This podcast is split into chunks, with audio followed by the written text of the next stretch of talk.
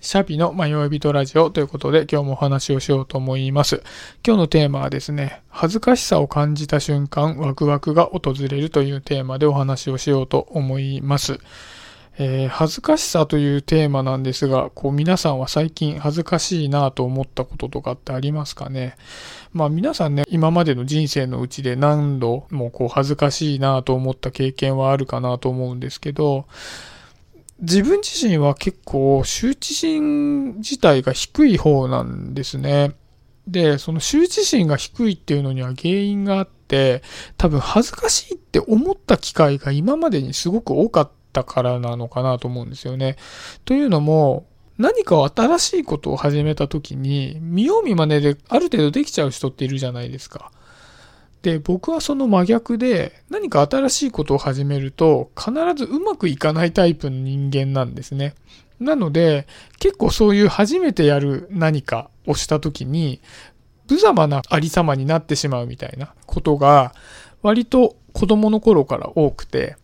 だから、まあそういういわゆる集体を晒すみたいなのに、もしかしたら慣れてるのかもしれないですね。慣れてるから羞恥心が、まあ恥ずかしいとは思いますよ。恥ずかしいとは思いますけど、羞恥心が比較的低いのかもしれないですね。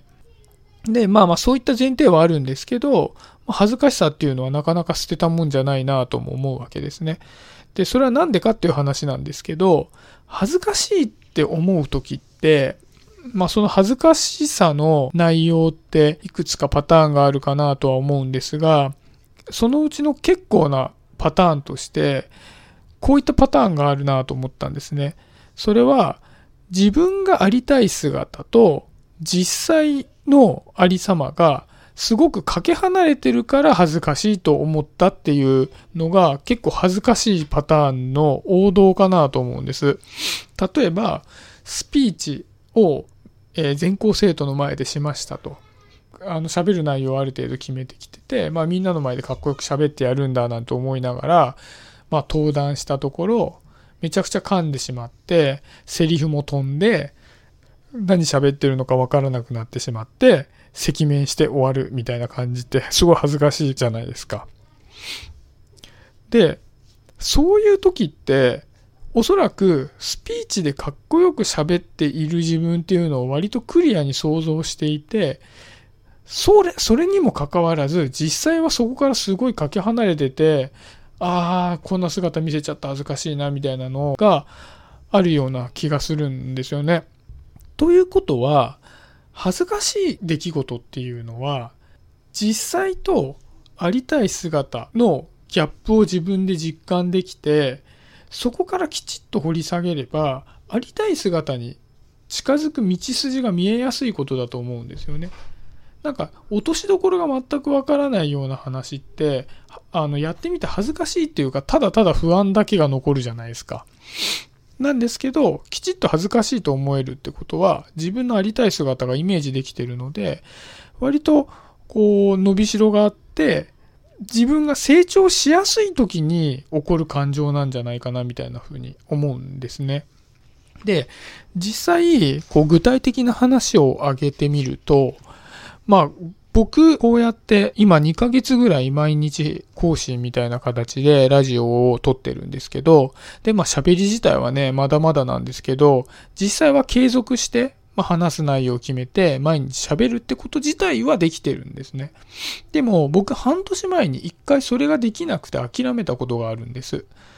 で、まあ、半年前にも一人で喋って、ポッドキャストとして放送してみたいなと思って、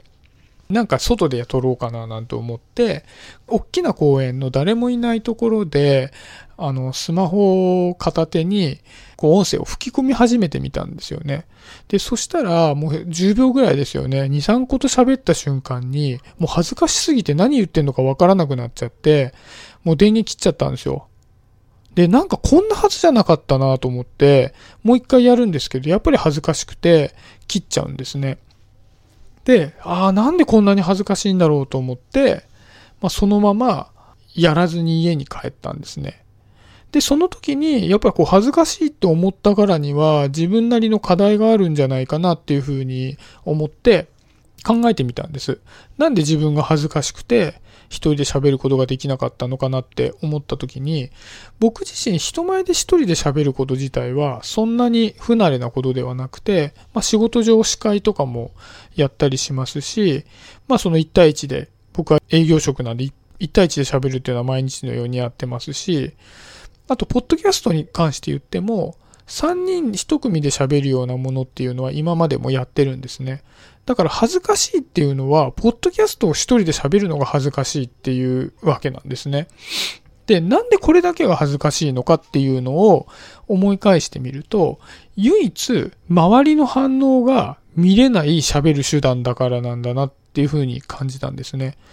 僕はおそらく人以上に自分の喋る内容を決めて型通りにバーって喋るっていうよりは、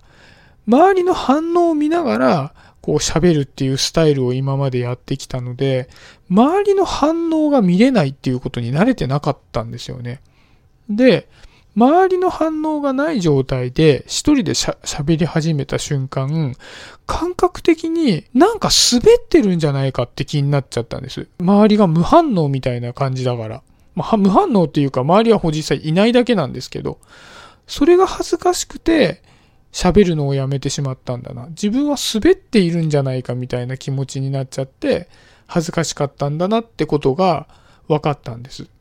で、この時点で自分が恥ずかしいって思った気持ちをきっかけにして、解決策も分かったわけじゃないですか。あ、自分は誰かの反応を見て今まで喋っていたから、それがなくなって恥ずかしかったっていうロジックが分かったので、そっか、じゃあ周りの反応がないっていうことを前提にして話すやり方を一旦は考えないといけないんだなっていう解決方法も浮かんだので、まあ実際そのやり方で始めてみて、話自体はもうまだまだ勉強中ですけども、実際まあ恥ずかしがらずに喋るっていうことまではいけたわけですね。で、それもやっぱり恥ずかしさっていうのがめちゃくちゃ生きたなっていうふうに思うので、うん、これはもしかしたら、その恥ずかしがり屋さんすぎる人っていうのは、もう恥ずかしさのあまり、二度とやりたくないって思ってしまうかもしれないんで、そういう方には向かないかもしれないんですけど、もし、恥ずかしいけども、これは実はやっておきたいことなんだとか、あの、どうしてもやらなきゃいけないことなんだ。例えば仕事で絶対に上司の前でプレゼンをしなきゃいけないんだとかっていうのが決まってる場合は、その恥ずかしさっていうのは伸びしろなんだって思えると、ちょっと有益な感じがするんじゃないかなと思ったので、まあ、この自分の感覚についてちょっと話してみました。はい。そんなところで今日は終わりにしようかなと思います。今日もありがとうございます。シャビでした。バイバイ。